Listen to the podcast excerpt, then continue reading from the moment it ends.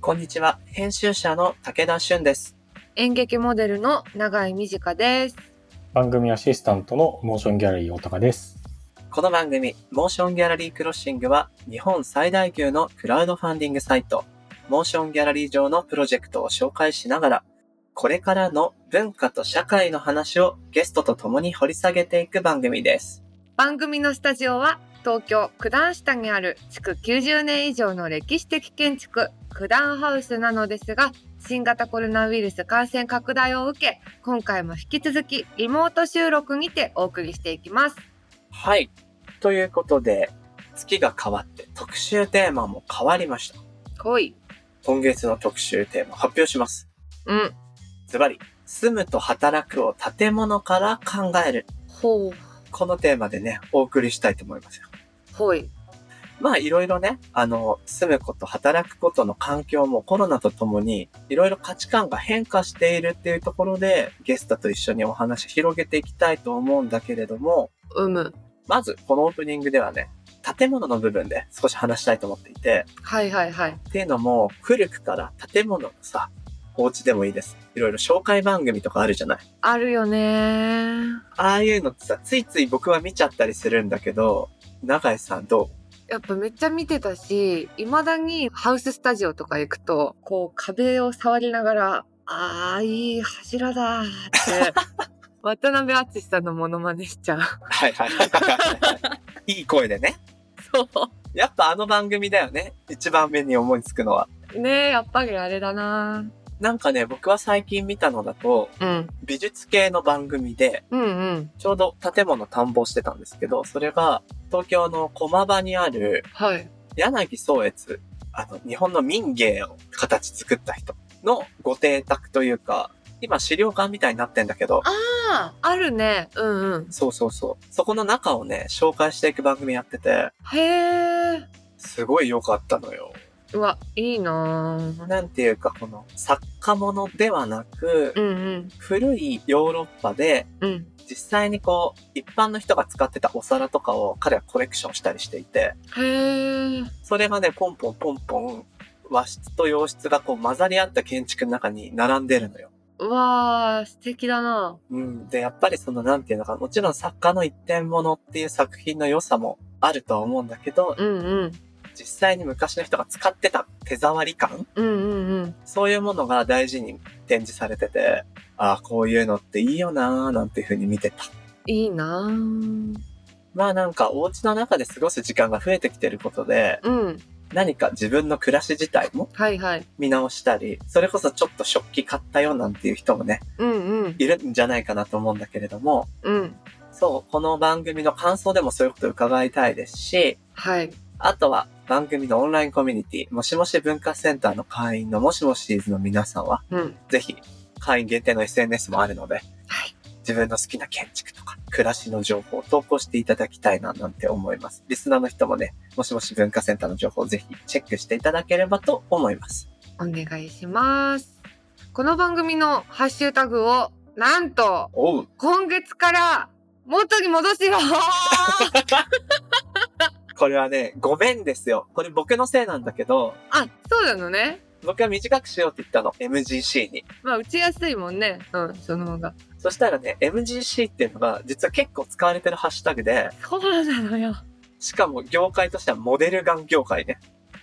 MG ね。そうそうそう。そうなんだ。うんうん。自分のね、モデルガン自慢し合ってるハッシュタグでぶつかっちゃったんで、あ、そういうことだったんだね。戻させていただきます。すいません。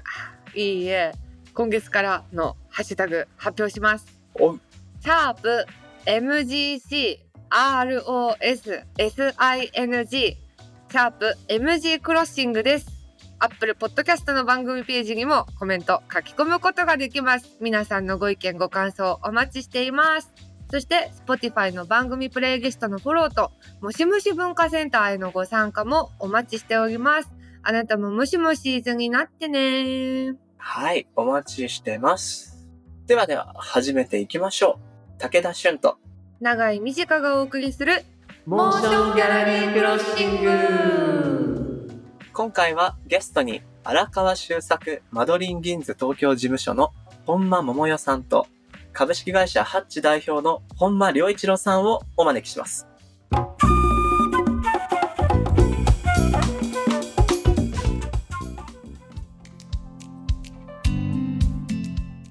さて、ここからは今話題になりつつある文化的なトピックを深掘りしていくディープフォーカス。今回お招きしたゲストは荒川修作マドリンギーンズ東京事務所の本間桃代さんと株式会社ハッチ代表の本間良一郎さんです。よろしくお願いします。お願いします。よろしくおよ願ろいししくお願いします。今日はですね、着せずしてうん、お二人とも本間さんということで、そうなんですよね。珍しいですね。うん。はじめましてなんですけど、慣れ慣れしいと思いますが、下のお名前で僕呼ばせていただきますね。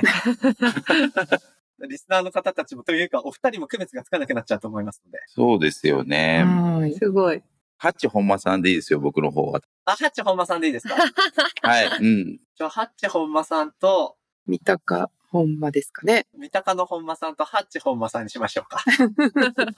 わかりました。では早速お二人のプロフィールをご紹介していきます。まず、三鷹の本間さんこと本間桃代さんですが、武蔵野美術大学卒業後、美術教育や美術研究、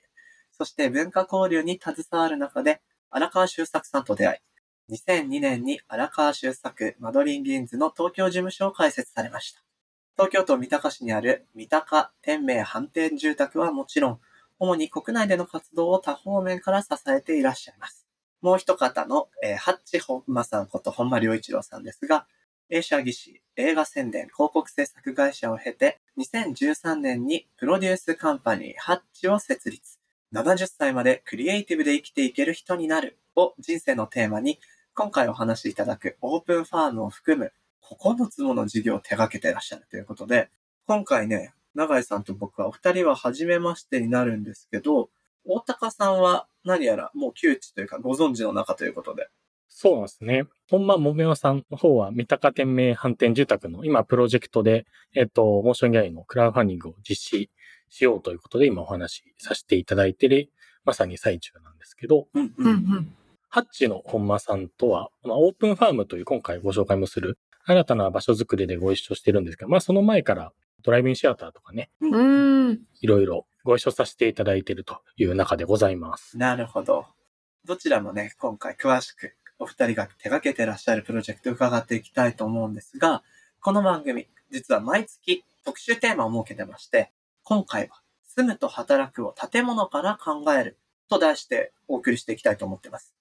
というのもですね、皆さん日々肌で感じてらっしゃると思うんですけど、我々は暮らすことも働くことも、それぞれ室内環境の中でやっているわけなんですが、コロナ禍で在宅の時間が増えたりとか、今日もね、リモートでの収録になってますけど、こうしたリモートワークっていうことも一般的になってきました。はい。つまりですね、以前よりも自分が活動している室内空間の影響っていうものを、いろんな意味で受けやすくなったり、捉え直す機会になっている。うん。例えば、僕自身も事務所を持ってはいるんですけど、はい。なかなか最近自宅で住んでしまっているなとか、うん。うんむしろ自宅での作業効率をすごい上げようとしたりしていて、うん。あれむしろこっちの方が効率良くなってないかいやでも事務所に行った方が気分も切り替わるし、なんていうとこで、どうすればいいんだろうどうあるべきなんだろうっていうことをね、すごいもやもや考えてるんですうん。よ。で、人によってはコワーキングのスペースを借りて切り分けてる人もいるでしょうし、はいはい。いや完全自宅でもスタジオっぽく使ってるよなんて人も身の回りに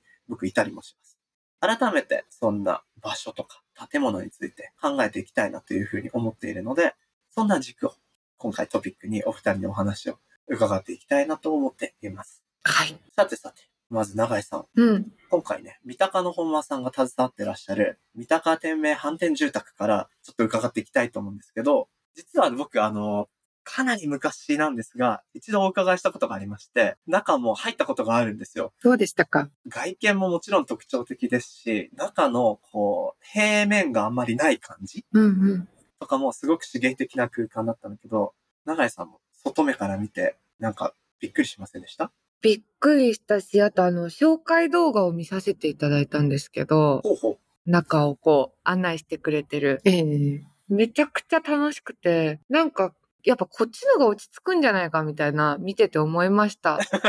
それは嬉しい感想ですね。平らでこう、なんか、整頓されてるから、なんかいろいろ気になるんであって、そもそもこうだったら何も気にならないのになと思って、住みたいです、結構。嬉しいお声です。うんうんありがとうございます。でした。この絵も、三鷹天明反転住宅ってすごいかっこいいお名前なんですけど、そもそもどういう経緯でできた、どういった建物なのかっていうのを教えていただけますか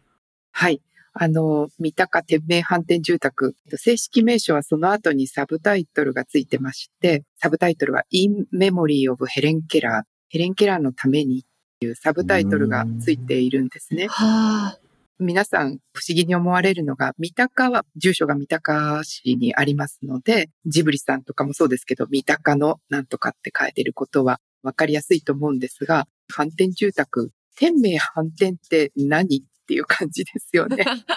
漢字で見るとすごく大行に見えますし、うん。この天命反転住宅の天命反転というのは、これを設計デザインしました芸術家の荒川修作とマドリン・ギンズの、まあ、キーワードの一つなんですが、はあ。もともと英語でして、うん英語ではあの、リバーシブル・デスティニーと言います。へえ。デスティニーがこう、リバースする。はいはいはい。反転っていうとちょっとニュアンスが違うかもしれないんですが、もう一つ同じ天命反転というキーワードが入った施設が岐阜県にありまして、うん。これは養老町というところにあるので、また養老天命反転地という、これはあの、オープンスペースの心のテーマパークと呼んでいますが、はい。はい。公園になります。うんうんうんうん。で、こちらが先に1995年に完成しているのですが、はいうん同じ作者、そして同じテーマ性を持っているということで、三鷹天明反転住宅という名前になりました。うーん。全部で9個からなる集合住宅です。うんはいはい。なんか僕あの、最初にこの場所を知った時に、タグラインがすごい気になって、はい。死なないための住宅でしたっけあ、はい。うん。この死なないための住宅、死なないための建築っていうのが、この荒川修作さんの思いがこもってるフレーズだと思ったんですけど、はい。どういうことなんでしょうっていう、ちょっと野暮な質問かもしれませんが。なかなか一言で説明するのも難しいのですが、リバーシブルデスティニー、えーもう自分たちが与えられてしまって抗えないものうんうんいわゆる宿命とか天命と呼ばれるもの、人それぞれあると思います。でも人間にとって一番共通なのはいつの間にかどこかに私たちは生を受けてこの地球上に生まれてきて、そしていつか消えていくということですよね。うん。で、これは世界共通皆さん抗えないと、もうそれは当然のこととして受け止めていると思います。私ももちろん含めてですけれども、ただ、この荒川修作とマトリン・ギンズ二人の作者は、それって本当に抗えないんだろうかって一度でも思ってみようっていうことなんですね。ほうほうほうほ本当に私たち死んだら何もなくなってしまうんだろうかっていうふうに考えてみるだけでも、いや、じゃあ見方を変えて、もし死ななくなったら、う。ほうほう。もし死なないとしたら何をするだろうかっうんていうふうに考えてみる。で、そうすると、ひょっとしたらもう死なないからすごいジャンクフードいっぱい食べていいんじゃないっていう 人もいるかもしれないですし、うん。あるいは死なないんだったら別に子孫に土地とか建物とかお金とか残さなくていいじゃないか。はいは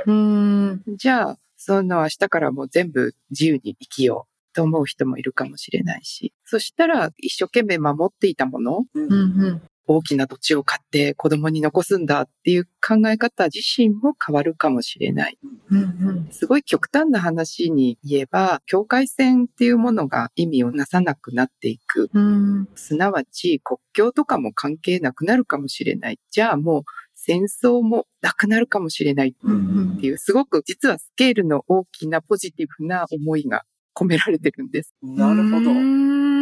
つまり、天命っていうもの、宿命的なもの、そのなんか一番象徴的な寿命っていうものが、もし関係ないとしたらっていう想像のもと、建築作っていくと、こういった遊び心のあるものが出来上がっていくかもしれないですし、なるほど。そういう壮大なモチーフで作られているわけなんですね。はい。うん。ただそんな壮大なことを毎日考えるということもなかなか難しいと思いますけれども、ううんうん。ん。例えば明日からよりよく生きるっていううん。ことを自分に課せるような、そんな空間っていうふうに思っていただいてもいいのかなと思います。うん。なるほどな。そういった天命的なもの、宿命的なものがないと考えると、これまでの規範的な考え方、こうあらねばならないとか、はいはいうんこうあるべきっていうものが一切取っ払って思考スタート。まあこれ思考実験の一つだと思うんですけど、そんな風に考えられる楽しさが溢れてるような気がしますね。なるほどなあの、ハッチの本間さんにも伺ってみたいんですけど、はい。この天命反転住宅ご存知でした僕ね、実はあの、ハチって会社ではですね、まああの、プロデュースっていうキーワードを切り口に様々なクリエイティブにまつわるコンテンツ制作だったりだとか、最近ですとその事業を作る側になるっていうことまでやってるんですけど、僕の成り立ちというか大元はですね、はい。広告映像を作るっていう映像制作会社で作ってきた筋肉がまあ僕自身の大元なんですね。う。。うん実はその時に、三鷹のあの、反転住宅で撮影を一回させていただいたことがあって、おおそうなんですか。ありがとうございます。そうなんですよ。お伺いをさせていただいたことがあるんですよね。はいはい。その時ものすごくあの、足触りがいい場所だなっていうのをすごい覚えていて、んうんうん。なんかやっぱわざわざ靴下脱いで裸足になってみんなで撮影したのをちょっと覚えてますね。いいな畳もあったりとかですよね。あとなんかこう、砂利のような形になっているところもあったり、ええうん生活をする中で自分の感じる感覚がこう変えられるみたいな、自分の感性を意識できるっていう暮らしができるのはすごいいいなという思ったのをすごい覚えてます ね。ああそれはありがとうございます。着せずして、ここでもすでに体験者が いたということで。で、あの、アキレス腱伸ばせる場所めっちゃいいですよね。いや、でも本当に今のお話もあった通り、五感がある種、プリミティブに感じられる環境っていうのは、創造性をね、育んでくれるような気も実際しますし、うん人間はやっぱり自分のいる空間から得る影響、改めて大きいんだろうなっていうことを感じるわけなんですけど、ハッチの本間さんが手掛けてらっしゃる、中目黒高架下のオープンファーム。こちらも、あの、後ほど詳しくどういう場所かも聞いていきたいんですが、そもそもこれは駅の高架下にあるスペースというところで、うん。そうですねん。どういう場所に今なっていこうとしてるのか、はじめに伺ってもいいですかオープンファームとは何ぞやの話少しだけ触れさせていただくと、ええ実は場所の話から切り口で言うとですね、ここもともとあの、スープストック東京と運営されてらっしゃるスマイルズさんが、パビリオンという名前のレストランを運営されてらっしゃった場所なんですね。はいはいうんで、そこはラブアートをテーマにされた場所で、男女との出会いが生まれる出会いの場としてを定義されてらっしゃっていた非常にユニークなレストランで、ものすっごいアートがいっぱいあるんですよ。う。うんん。天井からスクーターが吊られてたりとかですね。 なんだここはって驚きがたくさんあるようなスペースだったんですけど、うんまあ、そこをですね、スマイルさんがえ今後の展開としてどうしていこうかななんていう話をされてらっしゃった時に、うん僕が昔からある構想を一つ、まあその構想というのはこのオープンファームというその、まあハッチって会社がハブになって企業とかクリエイターのその壁を取っ払ってですね、みんなが同居できるコミュニティを作るっていうことだったんですけど、はい。そういうようなことの思いをお話ししたら、じゃあ本間さんここ使っちゃいなよなんて言っていただいて、へえ。一緒にじゃあ面白いことやろうよっていうところから始めようと思ってるのはこのオープンファームというものでして、うんうん。で、これがちょうど今7月の1日からプレオープンを始めたばかりというタイミングなんですね。うん。このタイミングで様々なことをさ、これから何やっていこうっていうフェーズではあるんですけれども、うん実はまあその中で今あのご一緒いただいているお高さんにも実はいろんなご相談乗っていただいていて、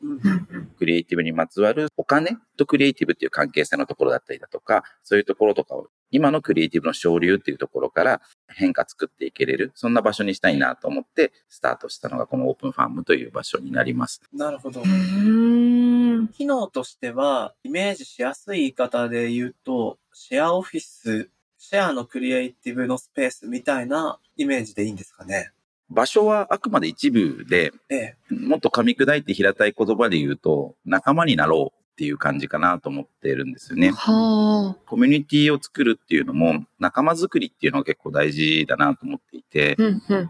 ん。さっき最初に冒頭にもお話あった通り、今ってこれだけ働き方が変化してきた中で、本当にじゃあオフィス必要なの自宅を拡張していくべきなのみたいな議論っていろんなところで行われてるんですけど、うんどっかで行き着くなと思ってるのは、やっぱりクリエイティブって孤独ではできないっていうか、一人ではできないんですよね。はいうんで、やっぱりじゃあ、誰とやるっていうことがものすごく重要になってきていて、うんうんん誰とやるっていうこと自体が、これまでって、例えば会社単位だとか、あとは社会におけるその役割。うん僕らで言うとよくプロダクションって言われるんですけど、うんその上流になるとやっぱり広告代理店だったり出版社だったり、そういう社会的に言われるその立ち位置みたいなもので語られることが多かったんですけど、うんでもなんかそういう器で仕事ってみんな実際してるんだっけって考えていくと、うんもっとどんどんどんどんこの時代になってきてると思うんですよね。うんはい。その本当に個人だったり、小さいチームだったりだとか、うん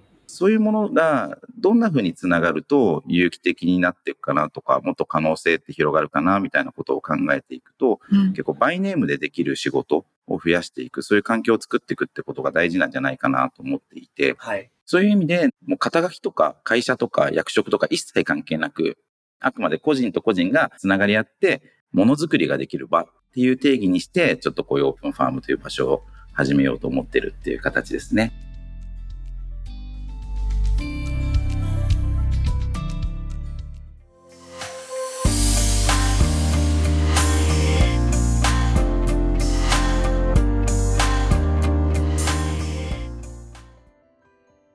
さて、ここからは、モーションギャラリーで現在挑戦中のプロジェクトの中から、特に注目してほしいものを紹介するホットプロジェクト。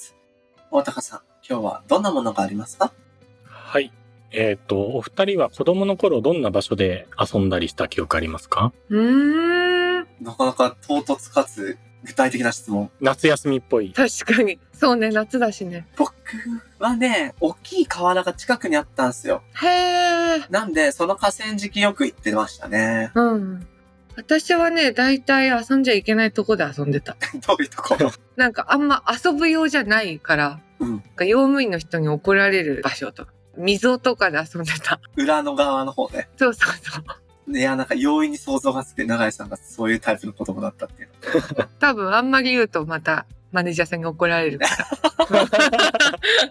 でも今回はなんかそういう子供の外遊びを見守ってきた場所のプロジェクトの実はご紹介なんですけど、おおほう。羽木プレイパーク、ありがとうさようなら、みんなの新リーダーハウスプロジェクトのご紹介です。へえで、この羽木プレイパークっていうのは世田谷の羽木公園の一角にある場所なんですけど、まあちょっと今の永井さんの話みたいな感じで、まあ自分の責任で自由に遊ぶみたいなことをモットーに、うんへ結構スタッフや地域住民がもう本当見守るって遊び場えで、まあ、焚き火をしたり、工具を使ったり、屋根に登ったりみたいな感じで、いわゆる管理されたような、まあ、公園というよりも、うんもうちょっと子供自体が遊びを作っていくような場所みたいな形で、へえ今回のプロジェクトはそこの場所のシンボルである活動拠点を、まあ、建て替えるための費用を募るっていうようなプロジェクトだったりするのが今回のご紹介プロジェクトです。なるほど、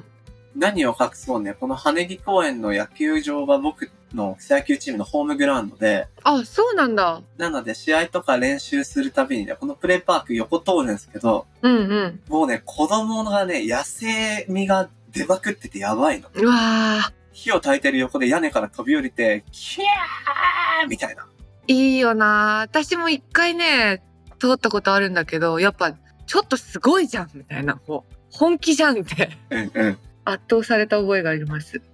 で、なんでもこれが、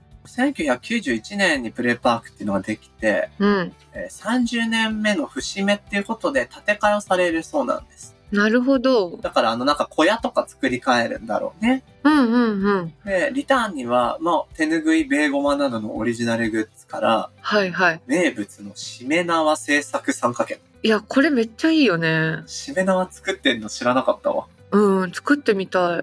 あとは解体した丸太からリメイクした時計とか、うん。あとは丸太リメイクのベンチ。これに名前を刻めるよとか。えー、いいな。うんなかなかプレイパークらしいうん。味わいのあるリターンが用意されてるとのことです。はい。ここで、プロジェクト代表の荒木直子さんからリスナーの皆さんに向けてメッセージが届いているのでご紹介します。はい。羽木プレイパークは42年間の歴史がありますが、今、関わっている皆さんと過去に関わってきた皆さんとがこのプロジェクトの中でつながり、語り合うことを目指しています。リーダーハウス解体を通して当時の物語を立ち上げの皆さんから今の子供と親たちが聞き、プレイパークが何を大切にしてきたかを改めて再確認し、これからもその思いをつないでいくこと、そして子供たちの自由な遊び場を守っていく礎をみんなの力で作りながら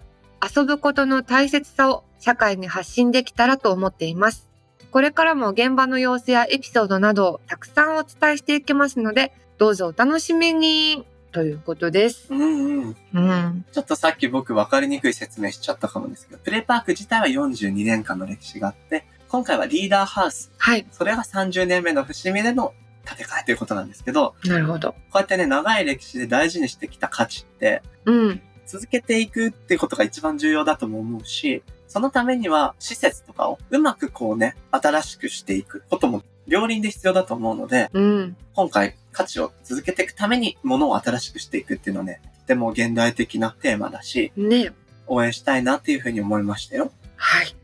荒木さんどうもありがとうございました。このプロジェクトはモーションギャラリーで8月18日まで、ぜひチェックしてみてください。